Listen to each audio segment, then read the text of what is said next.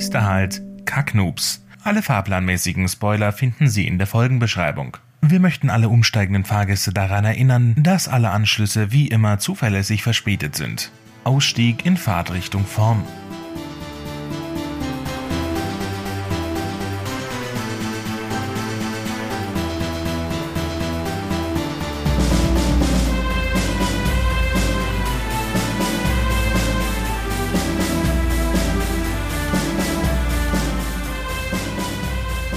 So, und damit herzlich willkommen zurück zu einer neuen Folge Kacknoobs. Mein Name ist Jabba und mit in der Leitung hängt Lev. Hallöchen. Ganz ehrlich, Corona ist immer noch ein Thema bei mir. Nachwirkung, oder wie? Ja, ich meine, ich habe ja letzte Folge schon gesagt, dass ich so befürchten, befürchtet habe, dass es eine ganze Weile geht mit dieser Matschbirne und diesem, diesem Energietief, sage ich Mhm. jetzt mal. Ähm, und das hat sich echt eine Weile lang gezogen und ich bin immer noch dabei, mich da wieder zu entsumpfen. Warte mal, das ist doch jetzt eigentlich vier Wochen her, dass du dich angesteckt hast. Und das ist immer noch. Ja, das ist ja voll ja, dann kacke. war ich dann, ja, dann war ich eine Weile lang krank, also das krank krank, wo man halt im Bett liegt und ähm, Fieber und so ein Shit hat. Und das war ja bei mir nicht lang. Dann hat es eine Weile lang gedauert, bis ich dieses körperliche Unwohlsein dann auch überwunden hatte und dann negativ war. Aber dann hat sich halt diese Phase von Matschbirne angeschlossen. Und die hat ziemlich lang gedauert. Und ich vermute mal, eigentlich bin ich da raus. Aber du musst ja dann auch wieder du musst in deine gewohnten Routinen und so weiter ins Produktivsein reinkommen, meinst du das? Ja, weil so ein Zug, wenn der erstmal steht, dann braucht er ja eine Weile, bis der wieder anfängt, Ja, ins Rollen ja, zu kommen, ja. ne? Das ist kacke. Ja, und in diesem Sinne ähm, kann es ja nur bergauf gehen. Ja. Wie sieht's denn bei dir aus mit inspirierendem Shit? Welche Trüffel hast du finden können? Ich habe neulich ein Hörbuch angehört, von dem ich nicht gedacht hatte, dass mich das unterhalten wird. Okay. Mm, Es ist halt so ein Abenteuerroman gewesen. Abenteuerroman, sowas wie Indiana Jones oder Indiana ja, du Jones. kennst natürlich wieder nix und weißt nicht, wer Indiana Jones ist, oder? Den Namen her kenne ich, aber äh, wer weiß ich halt auch nicht. Äh, Okay, definier mal kurz. Abenteurermann halt irgendwie Leute ziehen los und äh, erleben coole Dinge, die jetzt nicht so im Alltag passieren. Aber halt aus unserer Welt, nicht in nicht mit Fantasy mäßig, obwohl man das theoretisch auch so ein bisschen rein interpretieren könnte. Ich kann ja einfach mal sagen, welches Buch das war. Ähm, das war, lass mich kurz gucken. Du hast du echt keinen einzigen Indiana Jones Film gesehen? Manchmal frage ich mich, wer hier der größere Dackel ist. Ob ich einfach nur so viel Lebenszeit quasi damit verpulvert habe, Filme, Serien zu sehen und Bücher zu gucken. Oder ob du einfach, ähm, wer macht was falsch, weißt du? Ich glaube, wir sind aber schon ziemliche Extreme auf der, auf der Skala, oder? Ja, ich glaube, Ich du mein, so das Hyper, Hyper ähm, Konsum Dingsbums und ich so, nee. Ich wurde noch nie als Hyperkonsum-Dingsbums bezeichnet. aber auch noch nie treffender. Das Hyperkonsum-Dingsbums. Mir ist nichts Besseres für Dingsbums eingefallen. Aber gut. Also das Buch heißt Primordia ähm, auf der Suche nach der vergessenen Welt von Greg Beck. Okay. Es geht um Ben, dessen Vorfahr in Südamerika war und dort so, so, ein, so einen Berg erklommen hat. Und auf diesem Berg, das ist so ein, so ein Tafelberg. Ähm, aber da gibt's halt noch, wie heißt's, ähm, Dinosaurier. Mhm. Und er findet halt irgendwie so einen Brief von seinem Vorfahren an einen Freund und findet raus, okay, da könnten wir theoretisch hingehen und er ist halt anscheinend super reich und dann nimmt er ein paar Freunde mit und die gehen halt dahin und ja, Abenteuer halt. Und dann gibt es natürlich noch irgendeinen Typ, der will aus der ganzen Sache Profit schlagen, indem er halt irgendwie diese Viecher erlegt und ausstopfen will oder sowas in der Art. Irgendwie aus dieser Sache Profit schlagen. Geld halt so, ne? das Typische. Und mit denen äh, geraten sie aneinander und dann äh, nimmt das alles noch eine Wendung so äh, später und es gibt auch noch einen zweiten und dritten Teil, habe ich gesehen. Aber das ist sowas, was ich mir eigentlich, ich glaube, als Buch hätte ich mir das nicht gegeben. Das wäre mir wahrscheinlich zu langweilig gewesen, zu flach. Aber als Hörbuch so nebenher beim Haushalt machen und so weiter fand ich das tatsächlich so ein bisschen unterhaltend, was ich nie erwartet hatte. Dürfte ich mal ganz kurz fragen, wann das erschienen ist? Ich kann mal kurz gucken. Nicht das Hörbuch, sondern der Roman an sich. 2018. Ja, dann kann ich ja äh, vorbehaltlos sagen, what the hell, das, als wir das, ich hätte das Buch auch nicht unbedingt, also ich hätte es vielleicht, wenn es mir empfohlen worden wäre, auf meine äh, Leseliste gesetzt, aber das klang, als du gerade den Inhalt zusammengefasst hast, das klang wie eine Zu Aneinanderreihung an, ah, das habe ich da schon mal gehört, ah, das habe ich da schon mal gehört und vor allem die ganzen Klischees, also das ist ja Es das sind auch mehr quasi Klischees drin. World, Glaub mir. ja, das, das fällt wirklich in die Sparte gar nichts Neues. Und ich Ja. möchte natürlich jetzt nicht das Buch an und für sich bashen, weil es gibt ja durchaus Bücher, die sind nichts Neues Aber trotzdem. und okay, können ja trotzdem gut. gut. sein. Ja. Können ja trotzdem gut sein. Weil, weil manchmal, wir hatten das ja in den ersten Folgen, habe ich ja sogar gesagt, manchmal liest man Bücher und denkt sich, das kann ich besser. Und Kreativität beginnt unter anderem da, wo man einfach mit dem Konsum selber nicht mehr zufrieden ist und sich denkt, na, das kann ich besser. Und ja. ähm, und vielleicht hat der sich das gedacht. Aber inhaltlich ist halt echt nichts Neues dabei. Ja, also da sind definitiv noch mehr Klischees drin als das, was ich jetzt erzählt habe. Auch Liebesgedöns so, aber ja, also ich hatte das glaube ich einfach nur gekauft, weil ich halt ich hatte letzten Sommer habe ich mich bei Audible angemeldet und hatte da das Ab- Abonnement, da kriegt man ja immer diese Guthaben und äh, dann habe ich mir halt dann ein paar Bücher dafür, also Hörbücher dafür geholt und ähm, habe halt so ein bisschen gestöbert und dachte mir halt, okay, guckst du mal, ist halt mal was anderes, schaust du mal so ein bisschen über deinen Tellerrand hinaus. Und das habe ich dann aber ewig vor mir hergeschoben und hatte irgendwie keine Lust drauf. Und dann habe ich es aber neulich doch angehört. Und ich hatte wirklich nicht erwartet, dass mich das unterhält. Aber irgendwo ist dann halt doch, ähm, ich, ich weiß nicht, ich denke mal so der Adrenalinrausch von aufregenden Sachen. Wie wenn du jetzt irgendwie in den Freizeitpark gehst und eine Achterbahn fährst. Sowas in die Richtung. Das hat ja schon einen Reiz. Und den Reiz habe ich halt beim Hören doch so irgendwie äh, rüber rübergebracht bekommen, weißt du? Ich kann mir schon vorstellen, dass äh, der, dass so ein Abenteuerroman, der fällt nicht unbedingt in die Sparte von, da braucht's deine ungeteilte Aufmerksamkeit. Da kannst du schon auf Autopilot den Haushalt nebenher machen Ja. und das und das ähm. Entertainment-hungrige Gehirn nebenbei damit beschäftigen. Genau. Aber das war nicht mein einziger Treffer. Nein. Naja, ich habe noch einen zweiten. Und zwar Boah. ähm, Input-Output-Balance. Äh, glaube, ich habe das schon ewig auf meiner Liste über die ich, über Dinge, die ich hier reden möchte. Ähm, und ich, ich glaube, mir ist das irgendwann mal so in den Sinn gekommen, dass man ja halt, dass ich halt zumindest in meinem Alltag ziemlich viel Input habe im Sinne von, ich konsumiere, sei es jetzt Social Media, sei es YouTube, TikTok, Filme schauen, sonst was. Mhm. Da wird die ganze Zeit Information in mein Hirn reingetan. Aber nicht nur in meiner Freizeit, sondern auch in der Uni. Ich muss immer aufnehmen, aufnehmen, aufnehmen, Informationen aufnehmen. Ich lese Texte, höre Vorlesungen an, sonst was. Immer aufnehmen, aufnehmen, aufnehmen.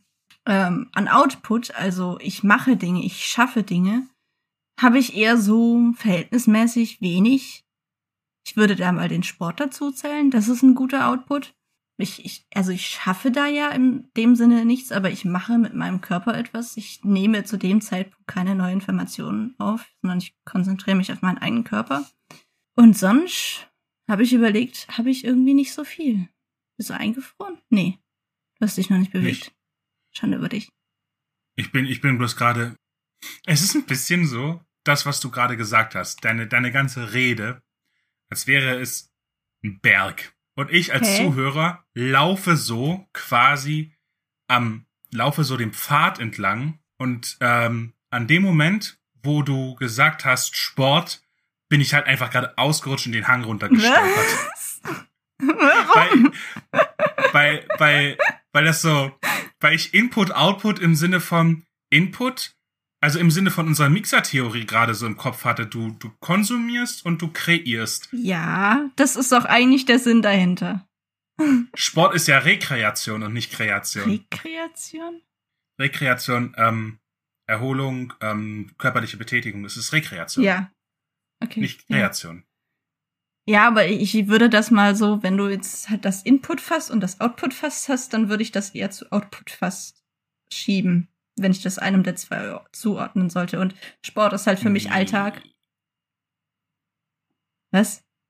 Warum? Okay, ja. Ähm, für deine, das, für dein Argument aus. Ich, also wenn, wenn ich jetzt sage, ich habe nur Input-Fass und Output-Fass, nur diese zwei Möglichkeiten und keine dritte, dann würde ich das eher Output äh, zuschieben, weil es ist ja, ich nehme ja keine neue Information auf oder so. Sondern ich, ich mache etwas, ich handle etwas.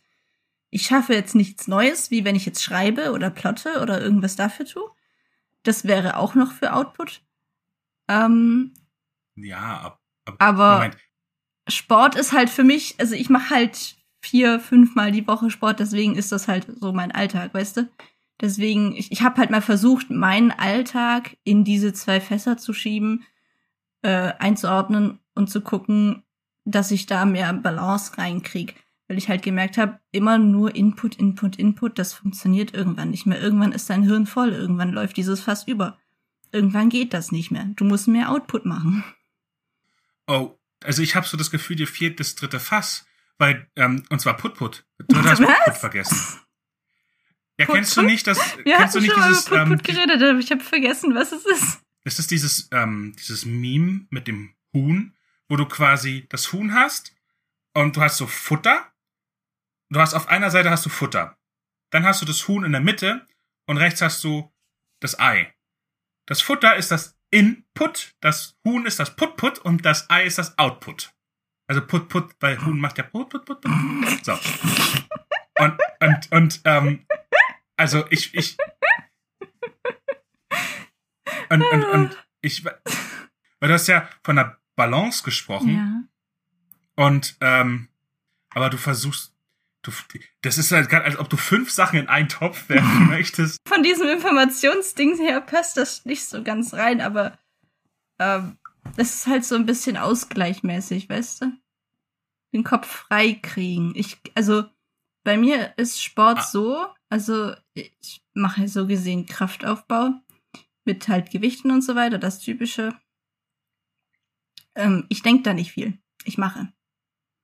Ich gebe in meinem Hirn eine Pause. Weißt du? Und wenn du jetzt mhm. halt siehst, wenn du jetzt halt fast Input und fast Output hast, dann ähm, macht Input das fast voll und Output leert das fast sozusagen und Sport ist für mich halt eine Weile lang nicht denken.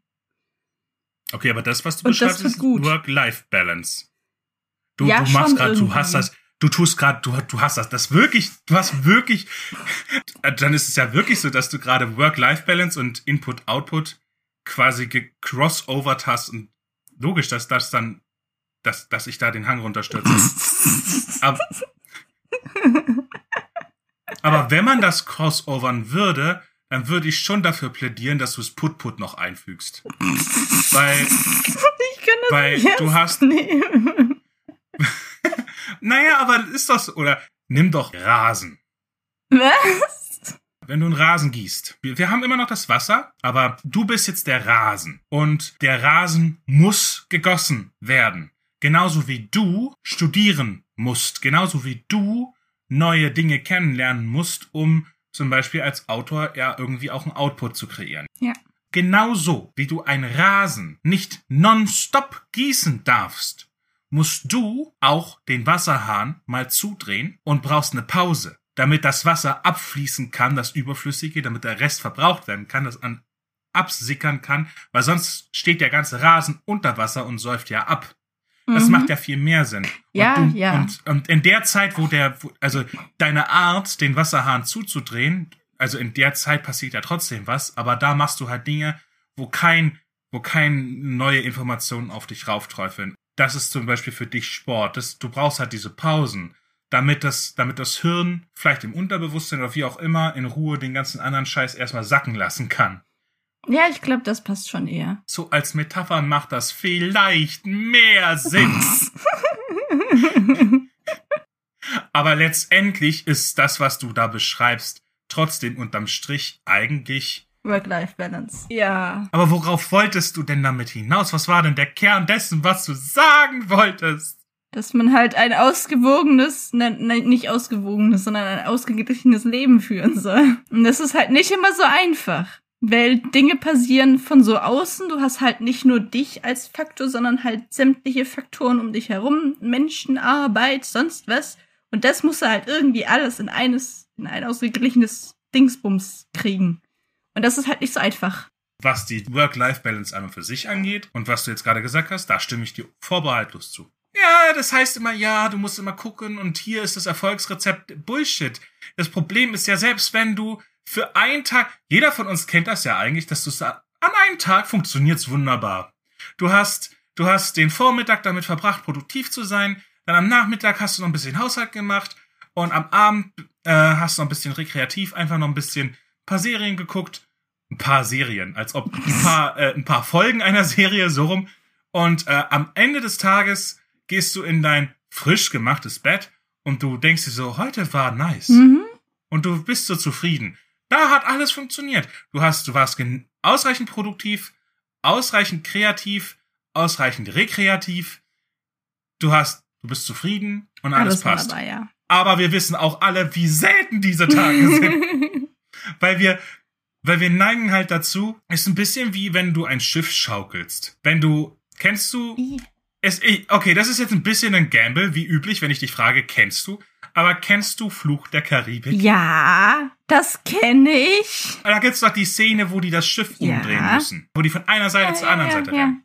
Das ist witzig. Und wir, unser Leben ist das Schiff und wir sind die Dudes, die hin und her rennen. Weil, weil an einem Tag hast du zu wenig gearbeitet und zu viel gechillt. Am nächsten Tag hast du zu viel gearbeitet, zu wenig gechillt. Versuchst immer es irgendwie hinzukriegen. Und es kommt immer noch was dazwischen. Das heißt, das Ganze findet nicht auf ruhigem Wasser, sondern mitten in einem Sturm statt. Und, und du bist die ganze Zeit am Hin und Her rennen.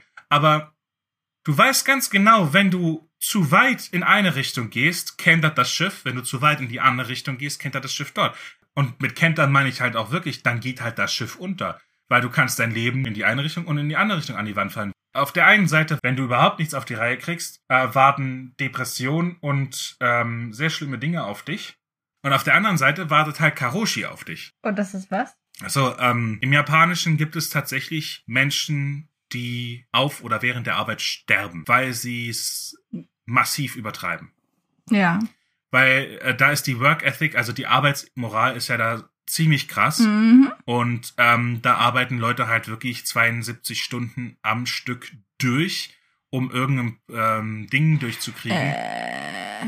Schlafen viel zu wenig, kriegen überhaupt nichts auf die Reihe, essen nicht, trinken nicht, vergessen das alles, weil die arbeiten dann. Und man, also es passiert oft genug, dass Leute, das hat dann halt auch viel mit der, mit der, mit dem Aufbau der äh, Gesellschaft und der Firmen, Arbeitsethik und Moral zu tun, aber das passiert halt oft genug, dass Leute halt einfach vorn überkippen an ihrem Schreibtisch und dann sind die tot.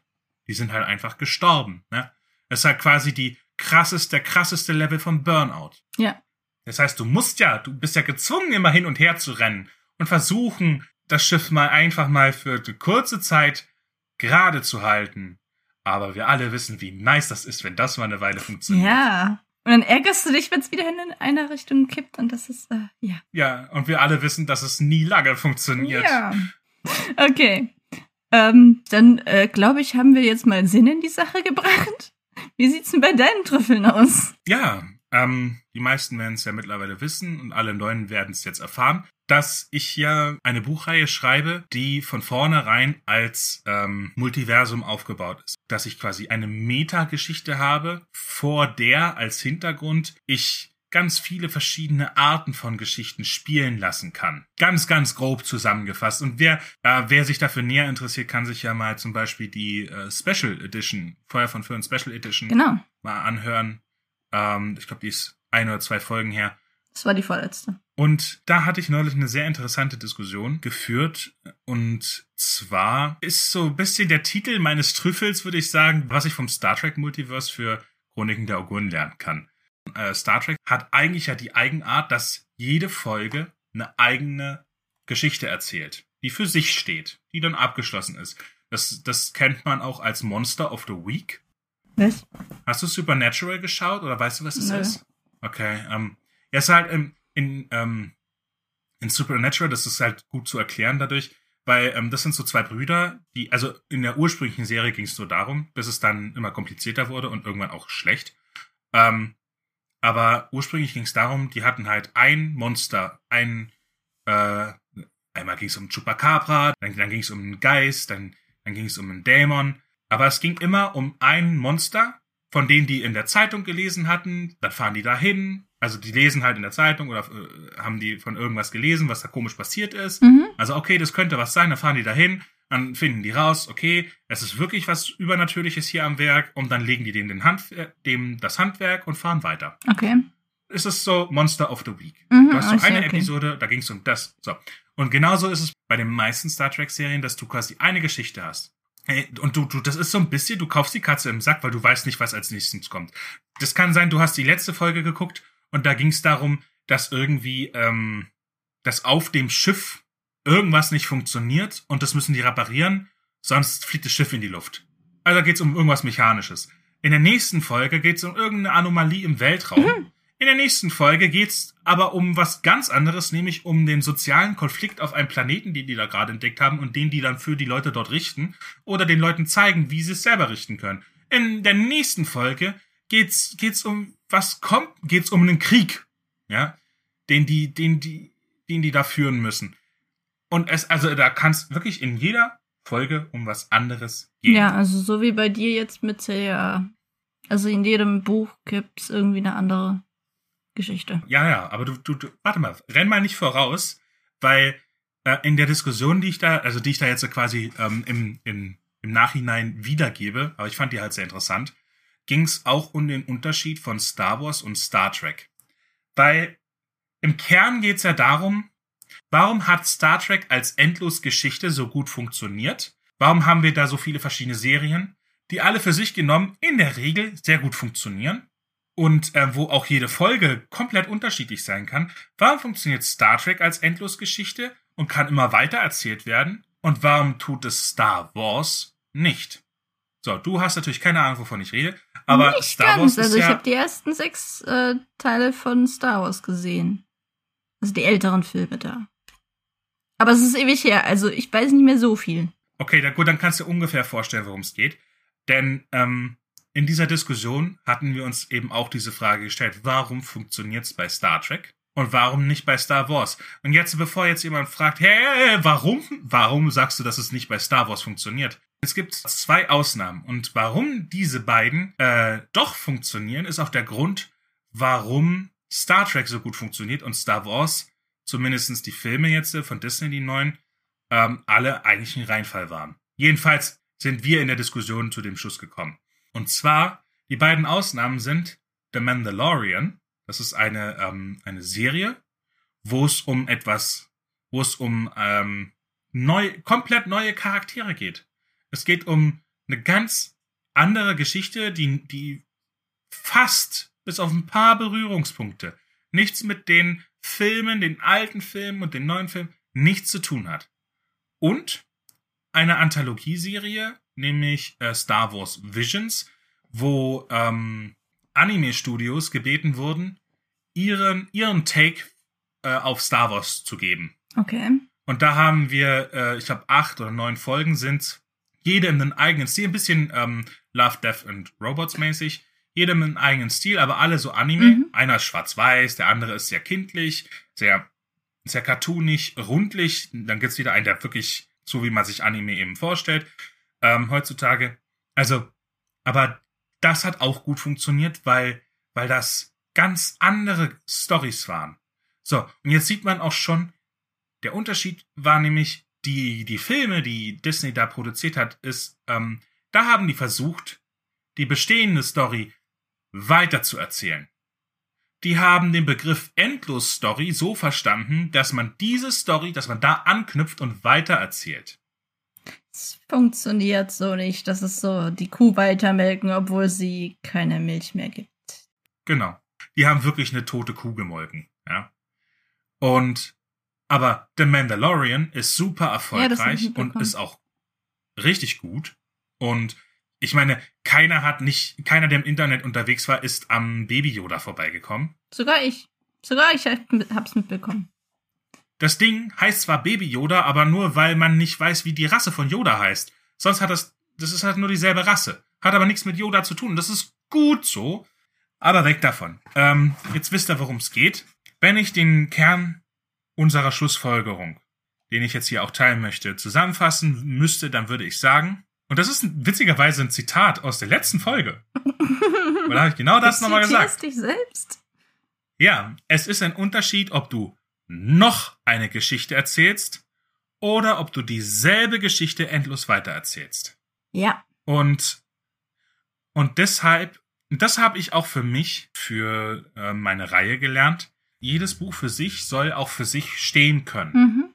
Wenn ich mir schon angucke, dass einfach jeder neue Autor auf Teufel komm raus jedes Buch als Trilogie anlegen muss. Ja. Dann denke ich mir, hey, konzentrier dich doch bitte darauf, eine Geschichte zu erzählen. Wenn du fertig bist mit dieser Geschichte und dann siehst, okay, 250.000 wird das ein bisschen lang, wir können das in zwei Teile teilen. und das aber auch nur, weil es in der Mitte genau ein super, ein super Cut geben würde, wo man das machen könnte. Und dann okay, ja.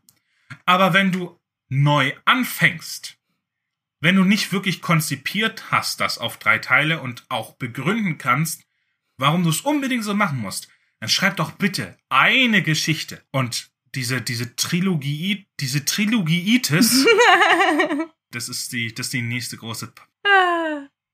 Kann ich unterschreiben. Ja, ich gebe es ja zu, ich bin gerade ein bisschen im Trackfieber. Ja. So ein bisschen. Aber es gibt in Deep Space Nine, das ist äh, eine von diesen älteren Star Trek-Serien, gibt es ein Gespräch zwischen den Charakteren Quark und Tosk. Und bitte hängt euch jetzt einfach mal nicht an den Namen auf. Weiß nicht drauf, wie du drauf kommst. Dass diese Namen so ein bisschen komisch sind. da, dazu muss ich sagen, ähm, um das zu begreifen, äh, alle, die es nicht wissen, äh, es gibt da etwas, das nennt sich Holodeck.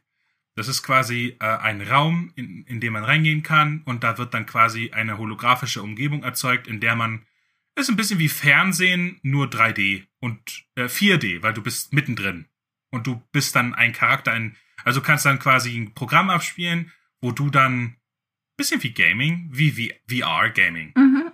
Okay. ne, wo du dann quasi drin bist, wo du dann dabei bist. So, ähm, fragt also Quark, wie wäre es mit einem Abenteuer auf dem Holodeck? Und äh, Toss fragt halt, ja, keine Ahnung, was ist das? Und Quark sagt so, ja, es ist halt ein, ein Fantasy-Abenteuer für den Geist. Und dann sagt Tosk, ich habe keinen Nutzen für ein Abenteuer in der Fantasie. Ich lebe bereits in dem fantastischen Abenteuer, das es gibt. Hm. Da dachte ich mir, ha. Und später, also warum ich mir dachte, ha, erkläre ich gleich, aber später gab es dann nochmal eine ähnliche Diskussion, und zwar zwischen Quark und Odo. Bitte auch hier, lass den Armen, lass die Leute einfach heißen, wie sie wollen, okay? Lass sie in Frieden. Okay. Ähm, auf jeden Fall sagte Odo, äh, auf, auf jeden Fall hat äh, Quark da Odo dasselbe gefragt. Äh, wie wär's mit äh, einem Abenteuer im Holodeck? Und dann sagte Odo, ja, äh, ich habe keine Zeit für Fantasien. Alle jagen irgendwelchen Fantasien hinterher, statt sich aufmerksam um ihr echtes Leben zu kümmern. Warum ich das als Trüffel mir quasi rausgeschrieben hatte, war im Endeffekt, im Endeffekt äh, greifen die ja die Daseinsberechtigung von aller Art von Unterhaltung an Ja, schon. nicht nur nicht nur äh, Serien, Spiele, Filme, sondern auch Bücher, ne? Und wenn man diese Argumentation einfach weiterfolgt, dann würde man ja jede Art von Unterhaltung letztlich als Realitätsschlucht bezeichnen müssen, also als etwas Negatives. Und nein, ich habe dieses Argument nicht unfassbar schlecht und dermaßen unrettbar fragmentiert ausgedrückt, dass ich gezwungen war, es im Schnitt nochmal nachzusprechen. Nein, nein, nein, nein. Aber es ist ja durchaus so, dass es ein Bedürfnis danach gibt. Das ist schon immer Teil des Menschen gewesen, dass man Geschichten sich angehört hat. Ob es jetzt, äh, ähm, ob es die Steinzeitmenschen waren, die ums Feuer saßen und den Ältesten gelauscht haben, als die von der Jagd erzählt hatten. Ob es später im Mittelalter äh, die Leute waren, die den Barden gelauscht hatten, die irgendwelche Helden eben äh, in Gesangsform oder Gedichtsform vorgetragen hatten ob's, ob's die Großeltern waren, die äh, ohne Witz die Tagesschau geguckt haben, oder ob's wir sind, die uns äh, in Netflix-Serien äh, versumpfen lassen. Aber letztendlich gab's ja immer schon ein Bedürfnis nach Unterhaltung. Ja. Ich meine, klar, es gibt, es gibt ja auch den evolutionären Sinn, weil gerade, wie ich schon gesagt hatte, die Steinzeitmenschen haben halt von der Jagd erzählt und du hast quasi durch Erzählung etwas gelernt. Hast, Ja, das macht durchaus Sinn, ja. Das macht ja Sinn, aber letztendlich macht es auch, es gibt ja noch die anderen Aspekte ähm, und es, es hat nichts unbedingt was mit Realitätsflucht zu tun. Eigentlich ist es doch eher Realitätstourismus, oder? Inwiefern? Weil du bist, du, das ist so, ist so, kennst du das Sprichwort, ein Buch ist wie ein Garten, den man in der Tasche hat? Nein, kenne ich nicht. In jedem Bild, wo ein dieses Zitat um den Kopf gehauen wird, ist es mal ein indisches, mal ein chinesisches und mal ein arabisches Sprichwort. Ich weiß nicht, woher es jetzt wirklich kommt, der Ausspruch, aber ähm, ja, du kannst der eigenen Realität für eine Weile lang entkommen, aber es ist eher ja so, dass du nicht, es muss ja nicht heißen, dass du die eigene Realität nicht magst. Weißt Ja. du? Du fliegst ja auch nicht in Urlaub, weil du Deutschland hast. also manche schon, aber, also, weißt du, wie ich meine? Ja. So, ich würde es eher als Realitätspause sagen. Nee, Tourismus. Weil du, du bist ja, du bist ja nicht ganz weg. Du bist ja aus einer Realität in eine andere. Ja. Aber gehst auch wieder zurück. Ist wie ein Urlaub. Deswegen würde ich schon von Realitätstourismus. Mach mir doch mal ein schön- schönes Wort. Ich würde es halt eher als Pause bezeichnen. Weil, also Flucht ist halt dann schon das Extrem, wenn du nur noch den ganzen Tag Netflix schaust oder sowas. Oder Videospiele Das schaust oder auch- sowas. Das, Wenn, da- das ist halt so Das ein musste- Extrem. ne, wieso? Das, nie, nur weil du, weil du eine, ähm, weil du eine, eine, eine Mediensucht entwickelt hast, heißt es nicht, dass du Realität, Realitätsflucht betreibst. Es ist einfach nur, dass du diesen, diesen Dopaminkick ähm, von, äh, von diesem Realitätstourismus, und ich bleibe dabei, ich finde dieses, diesen Begriff wirklich sehr schön und sehr treffend. Ähm, und ähm, ich lasse mir den auch von dir nicht malig machen. Aber äh, nur weil, das ist ja im Endeffekt äh, so, wie du alle Dinge übertreiben kannst und dass es dann zur Sucht wird, heißt es ja nicht, dass du dann äh, Realitätsflucht betreibst. Ja, so wie, wie jemand Computerspiel süchtig werden kann, kann jeder in jedem Medium süchtig Ja. werden. Ja. Also du kannst, Daher- du kannst also- TikTok, äh, TikTok, Facebook, ähm, die, du kannst äh, die Social Medien, die sozialen Medien kannst du süchtig werden, du kannst ähm, Serien ohne Ende, äh, Serien und Filme dir angucken.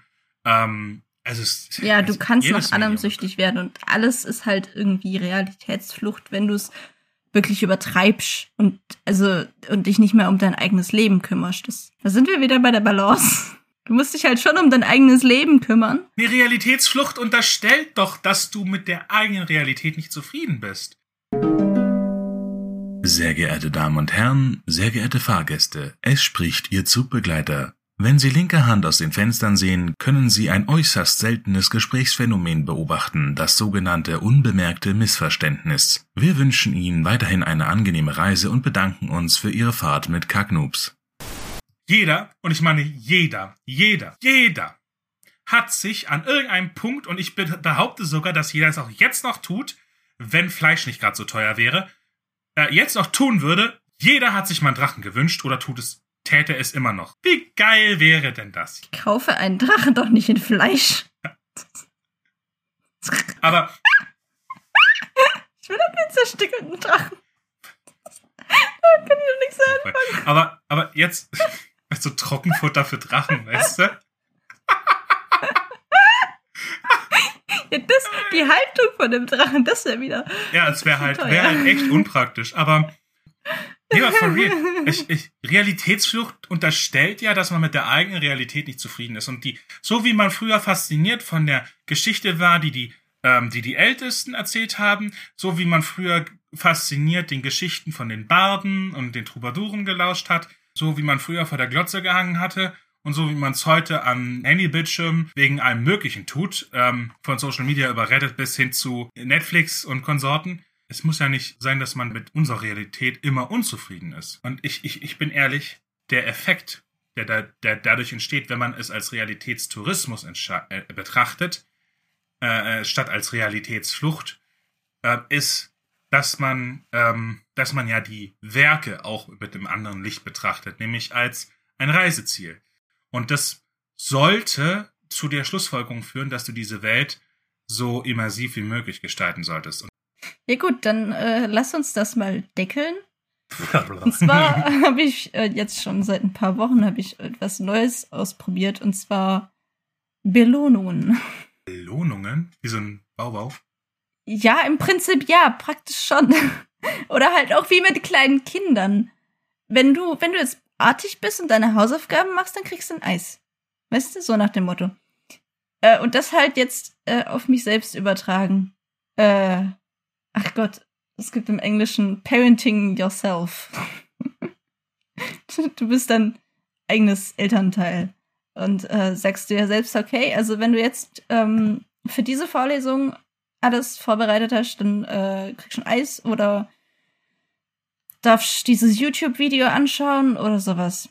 Das ist sowas, was ich vorher schon auch irgendwo, hörst ja eigentlich ständig überall, wenn du so nach Tipps suchst, wie du besser lernen kannst, wie du produktiver bist, sowas alles. Das habe ich aber bisher noch nie ausprobiert. Ich weiß nicht warum, aber jetzt habe ich es ausprobiert und es funktioniert so gut. also wirklich, aber man muss aber auch darauf achten, dass die Belohnungen proportional zu dem, was du äh, schaffst, sind. Also nicht, dass du jetzt eine halbe Stunde arbeitest und eine halbe Stunde YouTube schaust, sondern halt irgendwie halbe Stunde arbeiten, fünf Minuten Pause oder sowas. So in der Richtung. Und das habe ich jetzt mal ausprobiert, weil das ist voll nice. Es funktioniert voll gut. Du siehst nicht so überzeugt aus. Hm, ja, wie soll ich sagen? Also runtergebrochen ist es halt so, dass dieses sich belohnen ja im Endeffekt dazu führt, dass im Gehirn Dopamin freigesetzt wird. Und äh, rein theoretisch, also die Problematik, ich habe ADHS und da ist es ja sowieso schon so, dass bei ADHS die Menge von Dopamin und Noradrenalin im Gehirn ein bisschen niedriger ist. Ja. Und deswegen sind ADHSler ja auch äh, immer so auf der Suche nach einem nach etwas, um diese Lücke zu füllen und sind immer so schnell dabei, irgendwas zu tun, was eine schnelle ähm, Befriedigung, eine, also ein, ein, ein schnelles Erfolgserlebnis verspricht. Mhm. Weil, ähm, also jetzt nicht, nicht nur auf Aufgaben bezogen, sondern ähm, sind anfälliger für Suchtkrankheiten, weil bei, bei ne, Mhm. äh, weil da der Suchtstoff eben das Dopamin freisetzt, ähm, sind anfälliger dafür, immer den Weg des geringsten Widerstandes zu nehmen Ja, das kenne ich. und sind sehr unfokussiert bei Aufgaben, die, die einen nicht interessieren und bei Themen, die einen nicht interessieren, ähm, weil die Motivation dran zu bleiben, einfach durch das niedrige ähm, Dopamin zum Beispiel, einfach nicht äh, da ist, weil man nach einem schnelleren Weg immer sucht, diesen Mangel auszugleichen. Das, grundlegende Problem ist ja, dass der Sinn hinter diesem Empfinden hinter diesen äh, Botenstoffen ja war, dass zum Beispiel, wenn du beim Sammeln irgendwie süße Beeren im Wald gefunden hast, dann ähm, du hast die so genascht, um zu probieren, wie die schmecken, und dann hat das Gehirn eben Botenstoffe, ähm, diese Belohnungsbotenstoffe, sage ich jetzt mal, ausgeschüttet, hat ja diesen evolutionären Nutzen gehabt, dass du A, dir besser merken kannst, wo das war, weil du möchtest ja das wiedererleben, du möchtest ja wieder zu diesem Zustand zurück, und B, das Gehirn trainiert dich dann dazu, nach diesen Sachen auch woanders Ausschau zu halten. Ja. Genauso wie dieses Überflussproblem der heutigen Zeit sich auf die Ernährung auswirkt und die Gehirne darauf programmiert sind, sich dazu zu trainieren, nach den Dingen Ausschau zu halten, äh, die man eben mag. Und ähm, deswegen fällt es ja immer auch so leicht, sich ungesund zu ernähren. Da verträgt sich der Fortschritt nicht mit der Biologie. Und dasselbe ist mit anderen Dingen, wo diese Dopaminsache eine wichtige Rolle spielt, nämlich bei Produktivität. Und ähm, Dopamin wird ja auch dann freigesetzt, wenn man ein Ziel erreicht, wenn man Fortschritte macht. Aber das sind Sachen, wofür man arbeiten muss. Und Dopamin wird aber auch freigesetzt beim TikTok-Scrollen, beim Memes angucken auf Reddit, bei YouTube-Videos gucken. Was diese ganzen neuen Medien eben anbieten, sind äh, schnelle, leicht zugängliche Dopaminkicks. Und deswegen spricht man ja auch von diesem Dopamin-Detox. Weil, und für mich ist das zum Beispiel jetzt relevant, weil ich versuche, mein Gehirn wieder dazu zu trainieren, ähm, Fortschritt und Erfolge als die neben der Nahrungsaufnahme Go-To-Quelle für Dopamin und äh, hebe mir die anderen Sachen eben für nach dem Feierabend auf, weil da gehören die hin. Vor gar nicht allzu vielen Folgen, glaube ich, da hatten wir auch die Sache mit diesem, ähm, mit diesem, mit diesen Einheiten, das eine halbe Stunde das und dann Ja. belohnst du dich halbe Stunde. Das habe ich auch gemacht zu der Zeit, ne? Also das war ja nicht irgendwie gesponnen. Nur jetzt habe ich einen anderen Blick da drauf.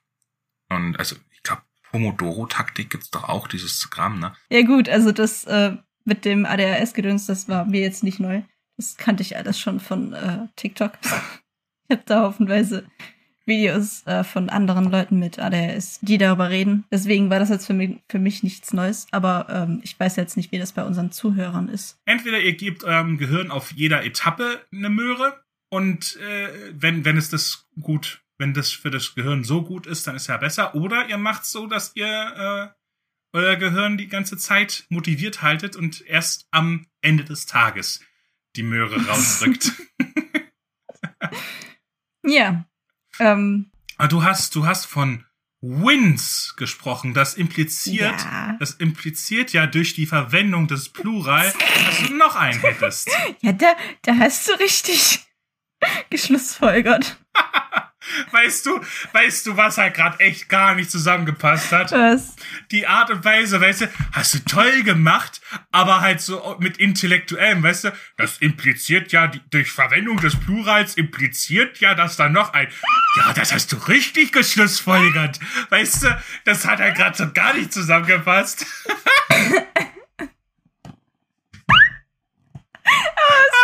Du so? Tonfall? So wie so ein Kind?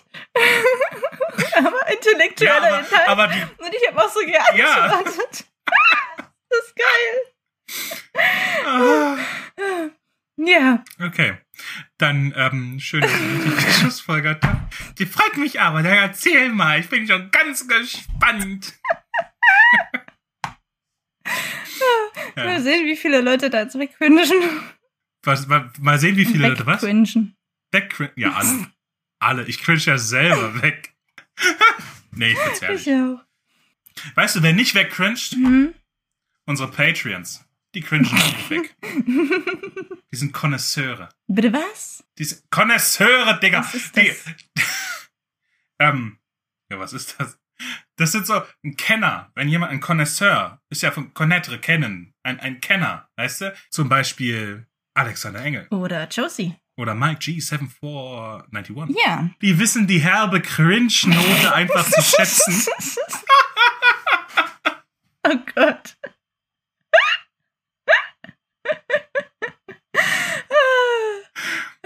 Ja. Mhm. Mm, ja, ja, ja. Ähm, der zweite Win, bitte. Ja, also mh, momentan ist ja Beta-Lesen von Mein Reich komme und ich bin ja eine der Beta-Leser, haben wir ja schon letzte Folge drüber geredet. Ich finde, Beta-Lesen ist auch für die Beta-Leser so, so ein Win, weil indem du ein anderes Werk kritisch betrachtest, lernst du ja sozusagen aus den Fehlern von anderen und ich ähm, ziehe da auch immer so ein bisschen Rückschlüsse und überlege, okay, mache ich diesen Fehler eventuell auch? Oder auch so präventiv, wenn du so merkst, okay, der hat das jetzt so und so gemacht. Das gefällt mir nicht. Das mache ich in meinen Büchern nicht so. also das klingt jetzt vielleicht so, als würdest du voll den Mucks verzapfen, was aber nicht der Fall ist. Ähm, aber dieses kritische Denken, das ist sehr wichtig als Autor. Dass du dich da selber auch überarbeiten kannst und das schult das sozusagen.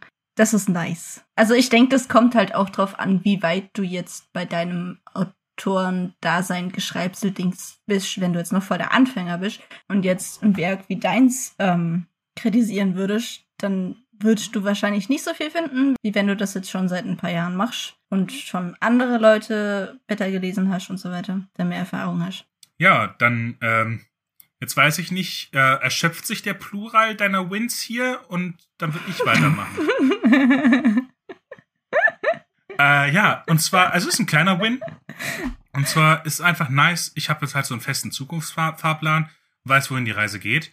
Ich glaube, ich habe den Win Mhm. vor einer Weile schon mal, aber ähm, es ist jetzt so, dadurch, dass ich Eukapital ja jetzt vom, vom äh, Selbstverlag zum Kleinverlag weiterentwickle und ähm, ja auch andere Leute verlegen werde. Und das klingt so seltsam, sondern auch die Bücher von anderen. Das ist so, als ob ich Bücher von anderen Leuten halt einfach durch meine Wohnung trage und dann irgendwo hin, dann finde ich die nicht mehr. Weil ich die, ich, also, ich verlege auch die Bücher von anderen, nicht nur meine eigenen. Ich verlege aber in der Regel nur meinen eigenen Schlüssel. Nee, ähm, zurück zum Thema. Ähm, Mensch, Hirn, hör doch auf.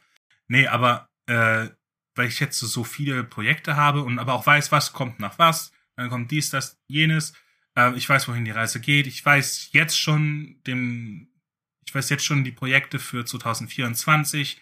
Oha. Ähm, Ich äh, habe so viel äh, an Sachen, die ich da quasi am Start habe. Es ist nice zu sehen, dass, ähm, dass die Leute, die vor einem Jahr meinen Content nice fanden und damit ja also auch unseren Content hier bei, bei äh, Kacknoobs, ähm, aber auch mein Content, ähm, den ich alleine mache, dass die den auch jetzt noch nice finden und dass die äh, eigentlich äh, äh, da sehr fein damit sind, in welche Richtung sich das entwickelt. Ähm, dass also die Leute nach wie vor hinter mir stehen und äh, das ist das sind einfach nice Sachen und das ist so das so eine gewisse Solidität der Zukunftsplanung mhm. und äh, ja ich freue mich vor allem freue ich mich auch auf die Sachen die da kommen und kann an der Stelle auch äh, eine neue Blogreihe äh, mal ankündigen, beziehungsweise die ist schon draußen, ne? das ist jetzt keine Ankündigung, aber darauf hinweisen.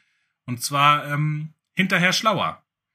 Das ist äh, eine neue Reihe von mir ähm, mit Tipps über das Schreiben. Das sind einfach so Sachen, die ich einfach gerne vorher gewusst hätte. Und ähm, ja, es gibt auch noch andere Sachen in meinem Blog, aber äh, das wird das wird quasi der Backbone davon werden. Hat eine Weile gedauert, weil ich nicht wusste, wohin die Reise mit dem Blog geht. Ähm, aber ja, viele, viele Kacknoobs-Hörer werden da wahrscheinlich die ein oder andere Passage von Kacknoobs dann auch irgendwann mal hier dort wiederfinden, in Schriftform, denke ich mal. Ja, das kann gut ähm, sein. Aber gut. Äh, gerne vorbeischauen und gerne auch mal teilen. Also, das ist nice. Ich habe, ich schande über mich, ich habe den, den neuen äh, Blog-Eintrag immer noch nicht gelesen. Ja, Schande ähm, über dein Haupt. Ja. ähm, aber das ist nice. Also ich meine, das ist ja eigentlich das Beste, was einem passieren kann, wenn du was tust, was dir Spaß macht und dann noch eine Community hinter dir hast, die ja hinter dir steht. Ja. Und das ist nice. Das ist, das ist wirklich nice. Ja, von den Wins zu den Fails. Ähm, in einer der ersten Folge hatten wir es doch davon, dass Immer wenn ich irgendwas recherchiere, lande ich irgendwie beim Nationalsozialismus. Kannst du dich erinnern? Ja, ja. Es ist schon wieder passiert.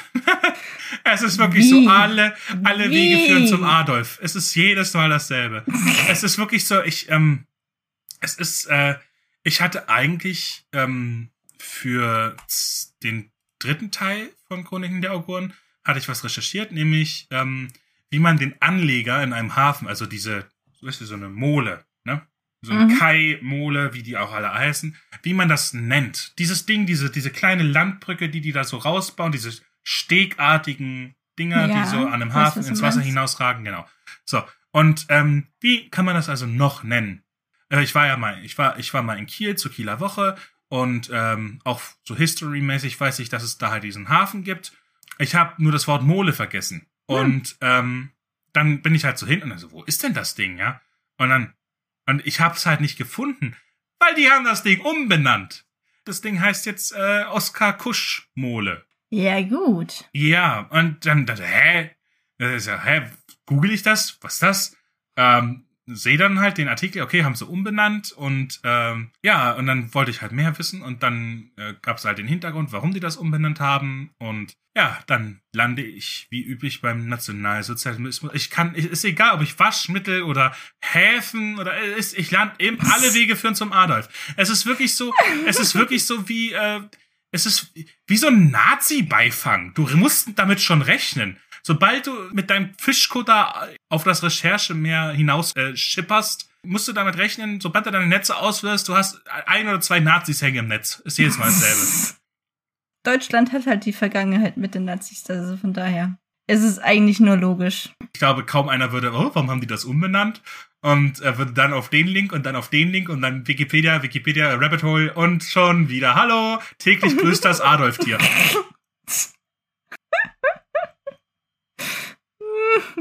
Hast du das von dem Netflix-Crash mitbekommen? Mm, nee. Netflix-Aktie ist ja extrem eingebrochen. Aber das ist doch schon eine Weile her. Das ist eine Weile her, aber das ist ja immer noch so. Also auf dem Buchmarkt ist es relativ einfach, weil äh, es reicht in der Regel, wenn du dich auf einen Anbieter konzentrierst und du hast eigentlich Zugang zu allem. Du kannst äh, ist es egal, ob du bei Amazon oder bei äh, Tolino bist. Ähm, die meisten Sachen kriegst du bei beiden. Es sei denn, irgendeiner hat einen Exklusivdeal, aber die gehen meistens auch nur sechs Monate und dann hast du es dann bei dem anderen auch. Ja. Mhm. Du kannst also, du bist nicht darauf angewiesen, sich Anbieter nutzen zu müssen. Bei Filmen und Serien ist es mittlerweile so, dass ja Hinz und Kunst, jeder hat seine eigene Streaming-Plattform. Also von, Ja. ne, es gibt Netflix, Amazon Prime, Hulu, HBO Max, ähm, CBS, Sky. irgendwas, Sky, ähm, Disney Plus, wie sie alle heißen, es, es hört nicht auf. Paramount Plus, es, es hört einfach nicht auf. Die kommen alle unter ihren Steinen hervorgekrochen und jeder behält seinen eigenen Content jetzt mittlerweile für seine eigene Plattform. Und wo du früher, Netflix sich, hat sich einfach gelohnt. Da haben sich die 8,99 Euro waren es damals noch, haben sich, die haben sich gelohnt, weil du hattest im Endeffekt Zugriff auf alles. Das war gut. Ja. Jetzt müsstest du die 7,99 Euro von Amazon Prime plus die 17,99 Euro für Netflix plus die 8,99 Euro von Disney Plus plus die.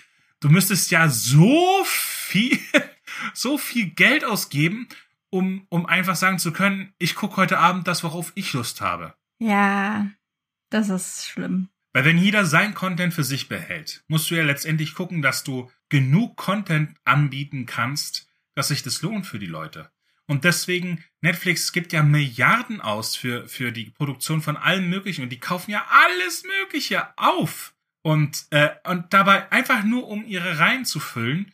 Und dann, da wird, dann wird der größte Rotz produziert, ohne dass irgendjemand auf den Inhalt guckt. Und letztendlich ist es offensichtlich, dass es so nicht weitergehen kann. Weil die Leute, Ja. ich habe kein, ich, ich bin, wenn, wenn's nicht äh, so, so praktisch wäre für den Content für die Kinder, würde ich Netflix schon gar nicht mehr haben. Das Internet ist äh, voll von Leuten, die mittlerweile wirklich äh, den Jolly Roger hissen und äh, einfach wieder zurück zum illegalen Streaming gehen. Und Ja, gut. weil die kein, weil die keinen Bock haben, so viel Geld auszugeben. Das heißt, je weniger Leute das dann also tun werden, desto mehr müssen diese Streaming-Anbieter, Wieder Qualität bieten. genau, müssen daran arbeiten, einen Grund zu liefern, dahin zu kommen. Und das geht nur mit Qualität. Du brauchst, Ja. du brauchst Zugpferde. Du, also, du brauchst ähm, Flaggschiffe. Und dann werden sie jetzt wieder auf Qualität achten. Fragezeichen. Es ist schwer zu sagen. Aber wohin geht jetzt die Müllwende? Und dann gibt's natürlich auch noch das, das ist, also die, es gibt die Möglichkeit, dass es halt all zu, dass es nur noch Algorithmusfutter produziert wird. Dass halt die Leute sagen, okay, äh, das hat funktioniert, jetzt machen wir zehn Serien, die genauso sind. Nach diesem Rezept. So wie jetzt halt Marvel mit seinem äh, Erfolgsrezept, das mit seinem Marvel Cinematic Universe. Ja. Ich habe schon vor Jahren aufgehört, diese Filme zu schauen. Aber also, das ist so, bei der ganzen Sache kommt mir irgendwie so der Gedanke, kannst ja eigentlich gerade wieder zurück zum Fernsehen gehen. Ich meine, beim Fernsehen, da hast du dann wenigstens noch so ein bisschen, wird ja, also je nachdem, welchen Sender du schaust, hast du so einen gewissen Qualitätsfilter. Und wenn du sowieso nicht das schauen kannst, was du möchtest, weil das auf irgendeinem anderen Streamingdienst ist, den du nicht auch noch bezahlen kannst und willst, dann kannst du auch gleich wieder zum Fernsehen gehen und da das Fernsehen für dich entscheiden lassen. Okay, heute kommt das. Okay, ja, das klingt interessant, dann lass doch mal schauen. Mh, widerspreche ich. Ich würde nie und nimmer zurück zu werbefinanzierten Sendern oder sonst was. Ich würde mich am ehesten noch dafür entscheiden, wenn es so weitergeht, ähm, dass es sich so weiter so fragmentiert und es sich halt einfach nicht mehr lohnt, dafür so viel zu zahlen, dann würde ich tatsächlich einfach äh, sagen, okay, ähm, dann gehe ich in Einzelkonsum. Also ich, ähm, so wie, wie man früher in die Videothek gegangen ist und sich einen einzelnen Film ausgesucht hat, ähm, würde ich einen, äh, würde ich zu, zu Anbietern, die Filme zum Ausleihen oder zum Kaufen anbieten, Ja. ähm, und würde dann dort halt einfach das bezahlen. Ähm, wen das, wen dieses Thema interessiert, ähm, Behind hat da ein sehr gutes Video dazu gemacht. Auf seinem YouTube-Kanal kann ich nur empfehlen. Äh, übrigens, wir sind heute nur am Callbacken, aber Folge 26 hatten Oh wir darüber geredet, dass ich immer, da hatte ich, da über dieses Stream-Experiment. Kannst du dich erinnern? Ja, das war die Folge, ja. Was ist Und daraus da- geworden? Ja, da kam ja die Frage auf, ähm, wie es ist mit dem Urheberrecht. Mhm. Beim Streaming, wenn du das Schreiben streamst. Ja, genau, wenn, nee, wenn Twitch. du, wenn du, also generell war ja die Frage, wenn du etwas äh, live schreibst und dann korrigiert einer den Rechtschreibfehler oder gibt dir eine Idee oder und sagst, hey, ähm, mach doch dem Charakter hier rote Haare oder ähm, äh, hey, ich hätte eine super Idee, äh, wie du die Handlung hier besser gestalten könntest und du implementierst das dann. Ha, ist, bist du dann der Urheber? Wer ist der Urheber? Wer ist es? ja, das ist die große und Frage. Ich habe da mal jemanden gefragt, der sich damit auskennt. Und zwar Professor Dr. Christian Russ. Der ist Lehrbeauftragter im Bereich Urheber und Medienrecht an der Johannes Gutenberg Universität Mainz und an der Rhein-Main-Universität Wiesbaden. Hm. Und macht noch einen Haufen anderen Stuff zu Urheberrechtsfragen. Also der kennt sich aus. Und den habe ich mal dazu befragt. Bezüglich der Rechtssicherheit im Umgang mit Paragraph 8 Urhebergesetz mit Urheberschaft im Kontext von öffentlicher interaktiver Werkschöpfung. Ja, ist ein bisschen trocken, aber gut. Ähm, das sind ja, Bisschen man muss das ja. ist halt recht. aber vielleicht interessiert es ja den einen oder anderen, weil es ist doch eine sehr interessante Frage. So, habe ich ihn Folgendes gefragt. Erstens, AutorInnen benutzen heutzutage eine Vielzahl an Plattformen und Tools. Auf Patreon, Wattpad und Belletristica veröffentlichen AutorInnen oft Werke kapitelweise. Der Rest des Werkes ist, in der Regel, noch nicht geschrieben. Dadurch kann einerseits die Leserschaft in den Prozess eingebunden werden, andererseits von den Hinweisen der LeserInnen profitiert werden, die Fehler korrigieren, Verbesserungen vorschlagen oder Ideen einbringen können.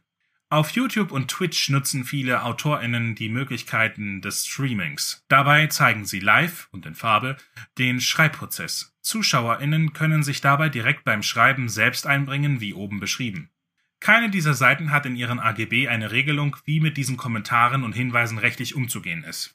Dass Content Creators beispielsweise die lizenzfreie kommerzielle Nutzung aller Vorschläge und Ideen freisteht, die NutzerInnen im Kontext der plattforminternen Kommentar- oder Chatfunktion einbringen. Ein Hinweis durch die AutorInnen via Disclaimer am Kapitelanfang oder als Einblendung im Stream ist rechtlich ja nicht bindend, da NutzerInnen nur den AGB der Webseiten zustimmen zu, zu einem Teil deren Angebots die AutorInnen werden und deren AGB die AutorInnen ja nicht einfach selbstständig erweitern können. Alles, was den AutorInnen hier eine gewisse Rechtssicherheit bieten könnte, wäre Paragraph 242 BGB, also Bürgerliches Gesetzbuch, Treu und Glauben. Allerdings ist Paragraph 8 Absatz 1 Urhebergesetz sehr unmissverständlich und eindeutig. Wer an der Schöpfung des Werkes beteiligt ist, hat eine Miturheberschaft. So, um das jetzt aufzubrechen, es gibt ähm, das Gesetz über Urheberrecht und verwandte Schutzrechte, das Urheberrechtsgesetz, kurz URK, Paragraph 8, Miturheber. Das ist quasi der Grund, warum das Ganze überhaupt ein Thema ist. Äh, und da ist der Absatz 1. Haben mehrere ein Werk gemeinsam geschaffen, ohne dass sich ihre Anteile gesondert verwerten lassen, so sind sie Miturheber des Werkes und im Rest ist dann geregelt, was das bedeutet. So, es gibt einen Paragraphen, der wurde in einem anderen Rechtsforum äh, mir gegenüber genannt. Da habe ich dieselbe Frage auch mal gestellt, bevor ich den äh, die E-Mail hier geschickt hatte, ähm, dass man damit den Urheb, das Urheb, diesen Urheberrechtsanspruch als Miturheber aushebeln könnte, nämlich Paragraph 242 Bürgerliches Gesetzbuch Leistung nach Treu und Glauben. Darin heißt es nämlich, der Schuldner ist verpflichtet, die Leistung so zu bewirken, wie Treu und Glauben mit Rücksicht auf die Verkehrssitte es erfordern.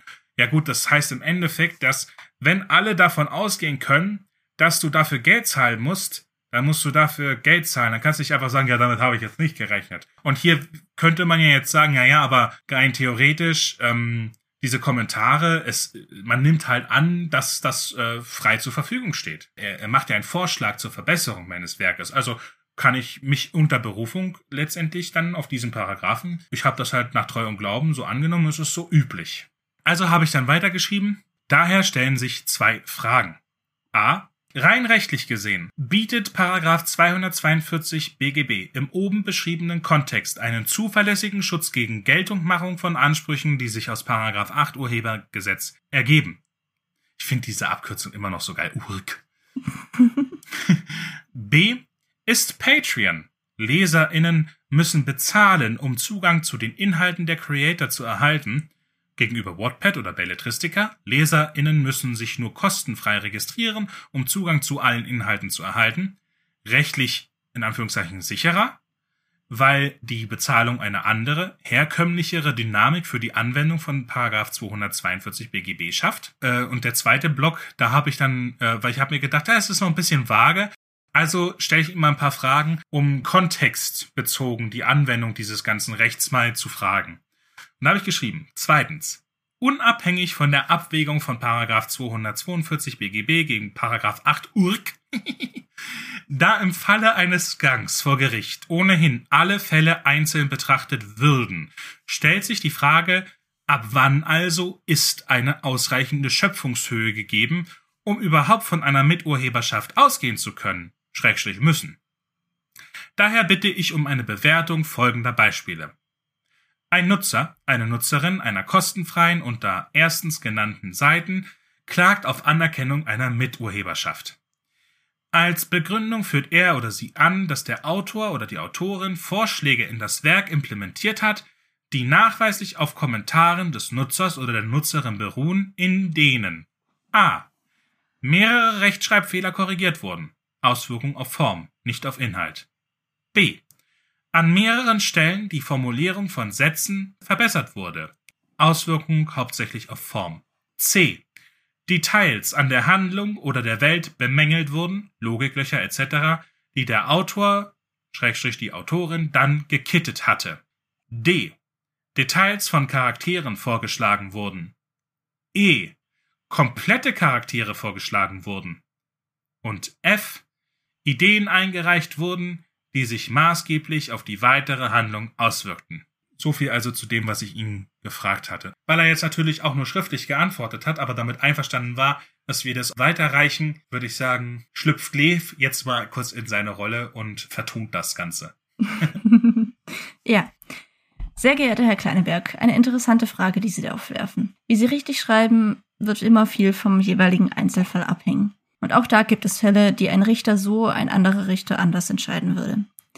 Gerade auch die Antwort auf die hier durchaus relevante Frage, wann die hinreichende Schutzhöhe erreicht ist, zählen sich die Richter oft genug an den Knöpfen ihrer Robe ab. Generell gilt nach der Rechtsprechung des Bundesgerichtshofs, die Entstehung einer Miturheberschaft setzt eine persönliche geistige Leistung mehrerer voraus, die in gewollter Zusammenarbeit bei der Werkschöpfung zur Schaffung eines einheitlichen Werkes geführt hat. Miturheber wird aber nur derjenige, der zu dem gemeinsamen Werk einen schöpferischen Beitrag geleistet hat, wer also die Formgestaltung des gemeinsamen Werkes individuell mitgeprägt hat. Der Beitrag muss somit Selbstwerkeigenschaft als persönliche geistige Schöpfung besitzen und darf sich nicht auf eine bloße Anregung, Gehilfenschaft oder sonstige Beteiligung beschränken. Auf den Umfang des schöpferischen Beitrages kommt es dagegen nicht an. Vielmehr reicht grundsätzlich auch ein geringfügiger schöpferischer Beitrag zur Begründung der Miturheberschaft aus, sofern er noch Voraussetzungen einer persönlichen geistigen Schöpfung erfüllt. Nach dieser Vorrede will ich versuchen, Ihre Fragen zu beantworten. Frage. Rein rechtlich gesehen bietet Paragraph 242 BGB im oben beschriebenen Kontext einen zuverlässigen Schutz gegen Geltendmachung von Ansprüchen, die sich aus Paragraph 8 URG ergeben. Antwort. Nein, wenn eine Miturheberschaft entstanden ist, werden die daraus resultierenden Ansprüche nicht über die Regelung von Treu und Glauben eingeschränkt. Frage, ist Patreon, ich kürze das jetzt mal ab, gegen WordPad oder Belletristica rechtlich sicherer, weil die Bezahlung eine andere, herkömmlichere Dynamik für die Anwendung von Paragraph 242 BGB schafft? Antwort, rechtlich macht das keinen Unterschied. Also nein. Fragen zum Entstehen einer Miturheberschaft. Ein Nutzer, eine Nutzerin einer der kostenfreien unter erstens genannten Seiten klagt auf Anerkennung einer Miturheberschaft. Als Begründung führt er oder sie an, dass der Autor oder die Autorin Vorschläge in das Werk in implementiert hat, die nachweislich auf Kommentaren des Nutzers oder der Nutzerin beruhen, in denen also ich werde das jetzt immer so machen, dass ich erst die Frage und dann die dazugehörige Antwort vorlese. A. Frage. Mehrere Rechtschreibfehler korrigiert wurden. Auswirkung auf Form, nicht auf Inhalt. Antwort: Nein, Korrekturen sind keine persönlichen geistigen Schöpfungen. B. Frage: An mehreren Stellen die Formulierungen von Sätzen verbessert wurde. Auswirkung hauptsächlich Form. Antwort: Nein, auch verbesserte Formulierungen sind keine persönlichen geistigen Schöpfungen. C. Frage: Details an der Handlung oder der Welt bemängelt wurden, zum Beispiel Logiklöcher, die der Autor oder die Autorin dann gekittet hätte. Antwort Nein, auch Kritik, wie ein Lektor sie üben würde, begründet keine persönliche geistige Schöpfung. D. Frage. Details von Charakteren vorgeschlagen wurden? Antwort. Nein, zwar sind Charaktere per se unter Umständen als Sprachwerke schutzfähig, allerdings hängen die Trauben dafür hoch. Pippi Langstrumpf, Potter etc. Details zu Charakteren erreichen nicht die hierfür erforderliche Schutzhöhe. E. Frage. Komplette Charaktere vorgeschlagen wurden? Antwort. Hier wird es sehr auf die Ausgestaltung ankommen. Es macht ja einen Unterschied, ob ein Nebencharakter oder ein Hauptprotagonist hinzugefügt wird. Generell können Charaktere schutzfähig sein. Siehe oben Antwort zu D. Allerdings muss der jeweilige Charakter eine besondere Prägung erhalten und auch für das Gesamtwerk und die Handlung prägend sein. F. Frage. Ideen eingereicht wurden, die sich maßgeblich auf die weitere Handlung auswirken. Antwort ja. Gerne können Sie meine Antworten mit Quellenhinweisen veröffentlichen. Viele Grüße, Christian Russ. Ja, vielen Dank, Professor Dr. Christian Russ. ja, bitte, bitte.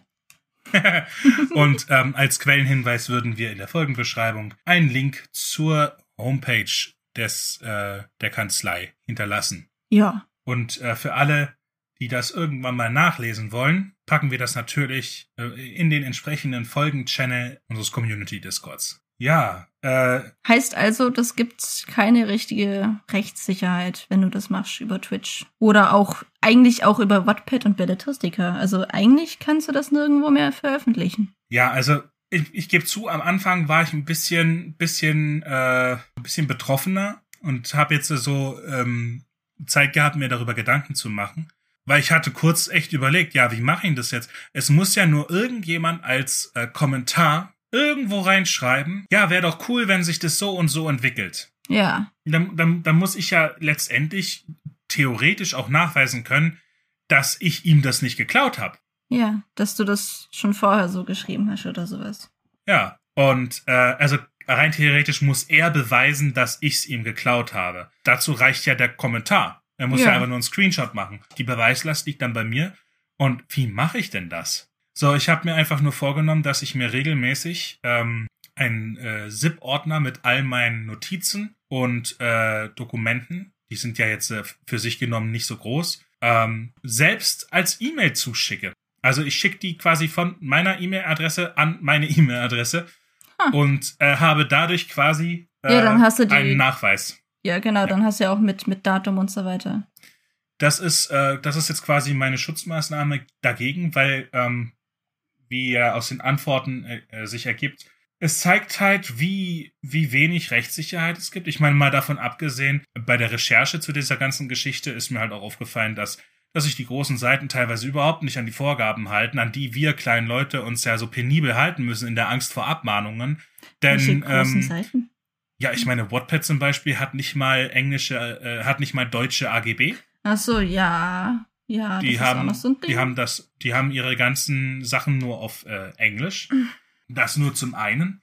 Zum anderen, ähm, es gibt in den AGBs ja nichts, das davor schützen würde. Ich äh, habe die Leute darauf hingewiesen, hey, ähm, das ist halt irgendwie schon doof und ich als Creator, also bei Patreon, ich als Creator würde mir halt wünschen, dass ihr das vielleicht einfach in den AGB einfügt. Einverstanden erklären, wenn Creator die Kommentare von ihnen äh, lizenzfrei nutzen dürfen. Für also dann vielleicht noch mit Spezifiz äh, Spezifizierung, dass damit dann kein Schindluder getrieben werden kann. Aber es wäre halt nice und ich würde mich damit wohler fühlen. Und äh, an Belletristica habe ich das geschrieben, ähm, habe hab denen gesagt, hey, äh, vielleicht solltet ihr da, da gibt's ja intern dieses Rathaus oder sowas, da eine Abstimmung machen oder das in eurer AGB aufnehmen oder irgendwie klar machen durch ein Pop-up oder sowas, ähm, dass die Leute einfach damit einverstanden sind, hey, ähm, wenn ich hier irgendeine Idee vorschlage bei dem Buch, dass die das dann auch nutzen dürfen. Und von Belletristica kam eine Antwort, hey, ähm, danke für den Hinweis, wir äh, werden es in unserem nächsten, in unserer nächsten Teambesprechung mal durchquatschen. Und ja, ist ja wirklich ist doof. Nice. Und von Patreon kam, ja, cool, danke, dass du Bescheid gesagt hast, aber ganz ehrlich, das ist nicht so, das ist dein eigenes Bier. Kümmere dich selber drauf. Ja, vielen Dank auch. Und ja, ähm, vor allem gibt's ja nicht gerade wenig Autoren, die auf Patreon sind. Es gibt, ja, also ob auf Patreon, auf Twitch, es gibt viele, die auf Twitch streamen und die sich das live quasi sagen lassen. Es gibt so, es gibt so viele Sachen, äh, wo man mit dieser ganzen Geschichte quasi Kontakt haben kann. Und ich habe mir halt überlegt, wie mache ich, wie gehe ich damit um? Und ich bin dazu gezwungen, all meine Ideen regelmäßig mir selber zuzuschicken. Ich kann es nur jedem empfehlen, weil damit habt ihr die einzige wirkliche Sicherheit. Äh, der Grund, äh, warum ich das mache, weil am liebsten hätte ich gesagt, okay, ja, nee, dann ist, äh, dann ist Wattpad und Belletristica für mich gestrichen. Dann habe ich mir gedacht, ah, dann muss ich aber auf Patreon ist, muss ich ja damit genauso umgehen, weil Patreon bietet ja auch keine Sicherheit. Mhm. Und dann müsste ich ja auf Support über Patreon auch verzichten. Und dann ist mir klar geworden, äh, egal was ich tue, ich kann mich ja nicht vor Fanpost schützen. Wenn mir also oh. einer einen Brief schreibt, wo, es reicht ja ein Brief im Briefkasten, eine E-Mail. Es reicht ja, wenn mir jemand eine Puh. DM schreibt, wo er einfach sagt, ich würde mir wünschen, dass das und das passiert. So. Und deswegen bin ich noch auf Fortpad und Belletristik und Patreon, weil ich mich so oder so nicht davor schützen könnte. Klar, und jetzt, jetzt könnte man sagen, ja, okay, dann muss ich dann eben dann hoffen, dass keiner eine Idee hat, die ich auch hatte. Und mir die aber vorher schickt und dann später sagt, hey, ich hab dir die Idee gegeben, die hast du mir geklaut. Das ist mein, äh, hier, Miturheberschaft. Ja, wer sollte sowas tun? Äh, die Welt ist groß und... Es gibt leider Arschlöcher. Ja, und äh, man äh, ist... Äh, Better safe than sorry. Und in dem Sinne äh, bin ich halt eben zum Schluss gekommen, okay, dann hilft's ja nur, wenn ich regelmäßig quasi diese, nennen wir es mal, Datensicherung durchführe. Ich finde es schade, dass, dass da äh, Patreon nichts macht. Ich hätte mir schon gewünscht, dass Patreon da einfach an seine Rechtsabteilung eine Notiz schickt und so, hey, macht mal euren Job und denkt euch mal aus, wie wir damit umgehen. Für unsere Creator, dass die einfach davor sicher sind. Ja, hätte ich mir auch gewünscht. Aber ich war bis jetzt nie ein Problem, also warum sich drum kümmern? Tja. So denken viele, die dann hinterher sagen, ja, hätte ich es mal besser vorher gewusst. Ah ja, wir sollten noch dazu sagen, wir sind hier keine Rechtsberatung. Ja, natürlich. Also das ist, ähm, auch wenn der Professor Dr. Christian Russ ein sehr krasser Dude auf seinem Feld ist, ähm, er hat ja selber gesagt, jeder Richter kann die Sache anders sehen und von daher. Ja. Ähm, wir sind keine Rechtsberatung, informiert euch selbst. Genau. So, aber ist trotzdem, also wirklich ist, andere, ist interessant zu wissen und schade drum, dass die äh, da nichts machen. Zumindest Patreon. Ähm, Meinst du, man könnte da bei Twitch was machen? Aber ich denke mir halt auch so, wenn jetzt Kronk ganz normal streamt und er redet ja immer so mit seinen Leuten äh, im Chat und geht auf die Kommentare da ein. Und wenn jetzt jemand was fragt, dann hat das ja alles Inhalt. Ähm, so fragt halt irgendwie, was ist sich Lebenssituation und er antwortet darauf und dann sagen wir, er macht ähm, auch noch äh, schneidet diesen Teil raus und packt den auch noch auf YouTube und verdient dann daran Geld. Und er verdient ja auch an dem Stream an sich Geld. Das ist ja dann, das ist ja eigentlich, ist ja logisch, die, die, dass die, äh, die, die Chat-Leute, die, die Zuschauer, die da auch kommentieren, dass die den Stream mitgestalten. Also ich sag mal so, der Stream an sich, das ist ja wie wenn du bei einer, bei einer Fernsehsendung anrufst. Dir ist ja von vornherein klar, dass deine Stimme im Fernsehen dann zu hören ist. Ja, und dass das alles öffentlich ist. So, und dasselbe ist beim Stream. Die Frage ist nur, geht es auch so weit mit dem Video on Demand? Wenn du das, wenn du den Stream dann also re-uploadest als Video on Demand auf Stream, dass du später noch angucken kannst, oder Ausschnitte auf YouTube. Weil das ist ja dann nicht mehr, das ist ja nicht gegeben, dass das jeder Streamer, es macht ja nicht jeder Streamer. Und da greift dieses Treu und Glauben Ding ja schon wieder nicht mehr. Boy. Also ganz rein theoretisch wäre Twitch eigentlich blöd, wenn die nicht sagen, naja, vielleicht sollten wir da unsere AGB dementsprechend einfach anpassen. Es reicht ja, wenn äh, Leute äh, eure, eure Kommentare werden kommerziell von den Creator genutzt. Also und ihr ähm, habt ja keine Miturheberschaft drin. Ihr könnt da nichts daran verdienen. Ihr könnt da nichts claimen. Es reicht ja, wenn man einfach Kommentatoren haben, keine Miturheberrecht, ähm, keine Miturheberschaft an Streams und keine und können da keine Claims dagegen äh, können, können das nicht claimen. Ähm, und man müsste sich darüber gar keine Gedanken machen. Und ich finde es eigentlich schade, dass Patreon zum Beispiel zu mir sagt, ja, ist eigentlich dein Bier, nicht unsers. Aber cool, cool, dass du dich für sowas interessierst. Und ich sag, ja, natürlich ist damit verdiene ich ja Geld. damit sind wir auch schon fast durch, oder? Ja, nee, nicht so ganz. Also ich hätte noch eine Frage an dich. Was? Ja, und zwar bin ich neulich in der Bibliothek gesessen und habe gelernt und dann habe ich äh, kurze Pause gemacht und äh, Löcher in die Luft gestarrt und ich saß vor einem Bücherregal und dann ist mein Blick so über die Buchrücken gewandert und ich habe versucht, diese die Titel zu lesen und dabei ist mir aufgefallen, dass ich die ganze Zeit den Kopf hin und her Mhm. bewegen muss, weil die einen schreiben von oben nach unten und die anderen von nach oben. Und das hat mich gestört. Und das ist mir zum ersten Mal so richtig bewusst geworden. Und dann habe ich überlegt, was will ich denn für meine eigenen Bücher? Was macht denn am meisten Sinn? Und bevor ich dazu eine Antwort gebe, würde ich dich kurz fragen, was du davon hältst. Von oben nach oben, von oben nach unten oder von unten nach oben geschrieben? Ich weiß gerade nicht mehr, wie du es bei Feuer von Firn hast. Also ich musste gerade echt nachdenken, wie du es meinst, von unten nach oben oder von oben nach unten. Aber wenn man unten anfängt, dann ist natürlich, muss man den Kopf nach links, weil man ja, weil man ja von links nach rechts schreibt in Deutsch. Und wenn man oben anfängt, dann ist dann quasi den Kopf nach rechts, wenn das Buch hochkant steht. Ne? Ähm, musste ich gerade nur gerade räumlich, muss- ich musste das verräumlichen. Und ich weiß nicht, ob verräumlichen ein Wort ist, aber ich musste mir das räumlich jetzt erstmal klar machen. So.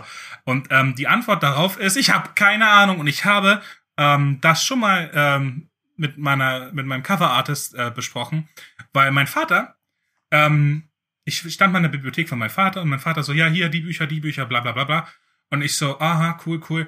Und dann, und dann hat, ich weiß nicht, wie wir drauf gekommen sind, aber er hat dann so gemeint, ja, und die hier haben ja so ein Schweizer, äh, äh, so ein Schweizer Format. Ich so, wat, wat, warte mal. Das, dann, das war so, so, ich war in Gedanken woanders, so, was, was, was ist ein Schweizer Format? Und dann hat er gemeint, ja, die sind in die Richtung. Und das sind alles, äh, die sind alle in die Richtung. Namen? Wie heißt dann das andere? So, und dann das habe ich mich auch habe ich mich auch gefragt. Und dann habe ich ja auch gesehen, ja, aber es gibt ja auch ne, von deutschen Verlagen welche, die andersrum sind. Er so, ja, Ausnahmen bestätigen die Regel. So, und dann habe ich meinen Coverartist gefragt und die hat so gemeint, okay, keine Ahnung, ich muss mich da reinfuchsen. Und dann hat die sich reingefuchst und dann hat die mir eine Antwort geschrieben und die habe ich vergessen. Geil. Dass ich das so ganz kurz nachgucken, warte. So, und sie, Herr Uff, du stellst Fragen. Äh, Ihre Antwort. Also, Uff, du stellst Fragen. es ist ziemlich viel, aber es gibt offenbar eine englische Variante. So nennt sie das. Weiß ich, ob das jetzt äh, ähm, sich so gehört.